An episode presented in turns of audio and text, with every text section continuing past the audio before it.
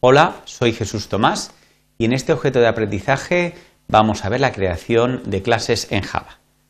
Los objetivos son los siguientes, definir los términos objeto y clase, describir la forma en que podemos crear nuevas clases en Java y mostrar cómo una vez creadas estas clases podemos eh, crear nuevos objetos de estas clases y utilizarlos. ¿Eh? Java es un lenguaje orientado a objeto donde casi todo realmente van a ser objetos. Por esta razón resulta de vital importancia conocer cómo definir estos objetos eh, en Java. Antes conviene pues, definir dos términos, como es el término de objeto, va a ser eh, una entidad que va a disponer de una serie de propiedades, también conocidas como atributos, y un comportamiento que vamos a poder eh, acceder a él, modificarlo mediante los métodos. ¿Y qué es una clase? Pues una clase va a ser la definición de un tipo de objetos concretos. Como estamos comentando, en Java prácticamente todo van a ser objetos, solo hay dos excepciones, que son en concreto las variables simples y los arrays, que no pueden ser considerados objetos. Eh, en primer lugar, para definir una clase en Java, vamos a tener que crear un nuevo fichero que ha de llamarse exactamente igual como el nombre de la clase.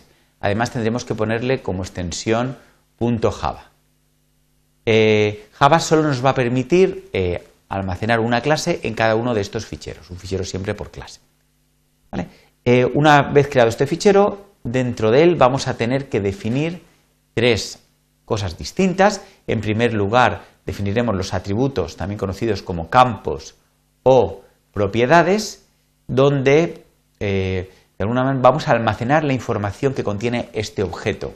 Realmente los atributos van a definir el estado del objeto. Luego, eh, lo habitual es definir un constructor, eh, va a ser un método especial que va a ser utilizado para inicializar el objeto, pueden haber si queremos también varios constructores, y finalmente los métodos. Los métodos son utilizados para modificar o consultar el estado del objeto. Van a ser muy parecidos a lo que son las funciones o los procedimientos de otros lenguajes de programación. Vamos a ver cómo sería la estructura de una clase en Java. Empezaremos con la palabra reservada class, seguido del nombre de la clase. En Java, por convenio, es habitual que los nombres de clase empiecen en mayúsculas siempre, y en caso de tener varias palabras eh, que queremos utilizar como el nombre de la clase, se concatenan sin espacios y la inicial de cada palabra se pone en mayúscula. Luego vemos cómo viene una llave que indica el comienzo de la clase que cerraremos al final justo. Dentro de la clase lo habitual es comenzar con la declaración de atributos. Cada atributo va a poder tener una visibilidad y una serie de modificadores que serán explicados más adelante y un tipo, un tipo de atributo. Eh, el tipo puede ser un tipo simple o un objeto, una, mejor dicho, una clase de objeto definido previamente. Luego vendría el nombre del atributo y de forma opcional podemos inicializarlo con un valor. Eh, a continuación vendría la declaración del constructor. Un constructor ha de llamarse exactamente igual que el nombre de la clase. Volveríamos a copiar este nombre de aquí, lo volveríamos a escribir aquí.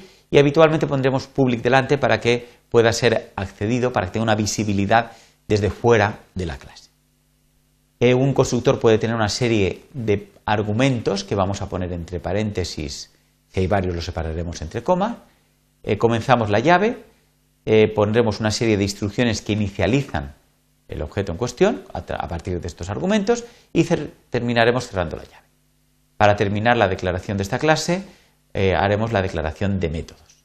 Cada método va a tener una visibilidad y unos modificadores similares a los que hemos visto en los atributos, un tipo, valor exacto que va a devolver este método, el nombre del método, normalmente en minúsculas, al igual que los atributos, y unos argumentos eh, que permiten parametrizar este método. A continuación tendríamos ya las instrucciones de cada uno de los métodos. Muy bien, vamos a ver un ejemplo en concreto de una clase. Vamos a definir la clase complejo, que nos va a permitir almacenar objetos del tipo número complejo. Vamos a tener dos argumentos eh, real e imaginarios van a ser dos números de tipo double y le damos una visibilidad private para impedir que desde fuera de la clase se pueda acceder ¿vale? a estos dos valores que son los que me van a representar realmente un número complejo. Eh, el constructor, como vemos, se llama también complejo, tiene una visibilidad public y tiene dos argumentos, real e imaginario, que son de tipo double. Este constructor simplemente lo que va a hacer es copiar dentro de los atributos del objeto los parámetros que se le han pasado. Pero curiosamente pues se llaman igual los parámetros ¿vale? y los atributos. Cuando ocurra esta circunstancia, cosa que va a ser bastante frecuente, pues vamos a utilizar la palabra reservada this para hacer referencia a lo que es nuestro propio objeto. Cuando usemos this, es decir, este es el objeto, digamos, con el que estamos trabajando. Poniendo punto real, hacemos referencia a lo que es el atributo del, objeto y real será ya el parámetro que acabamos de pasar. Lo mismo hacemos con la parte imaginaria del número. Eh, a continuación hemos añadido dos métodos. El método toString, que va a devolver un string, es de tipo public, podrá ser accedido desde fuera de la clase, y se va a limitar a devolver, para devolver un valor utilizaremos la palabra reservada return, y este valor de tipo string va a ser la concatenación de la parte real más el carácter más, más la parte imaginaria, más el carácter i minúscula. El método suma lo que hace es sumar a el complejo actual que estoy definiendo en, este momento, otro complejo que en este ejemplo de aquí hemos llamado v. Eh, curiosamente, este método no devuelve nada. Como es obligatorio indicar una, el tipo que vamos a devolver, si escribimos void, quiere decir que no devolvemos ningún valor al llamar a este método. Eh, la implementación es muy sencilla, simplemente a la parte real, digamos, de mi número complejo le sumo la parte real de v y a la parte imaginaria le subo la parte imaginaria de v. Muy bien, eh, también vamos a ver cómo una vez ya definida la clase vamos a poder crear objetos de esta clase y utilizarlos. Para eso necesitamos una nueva clase eh, que vamos a llamar principal.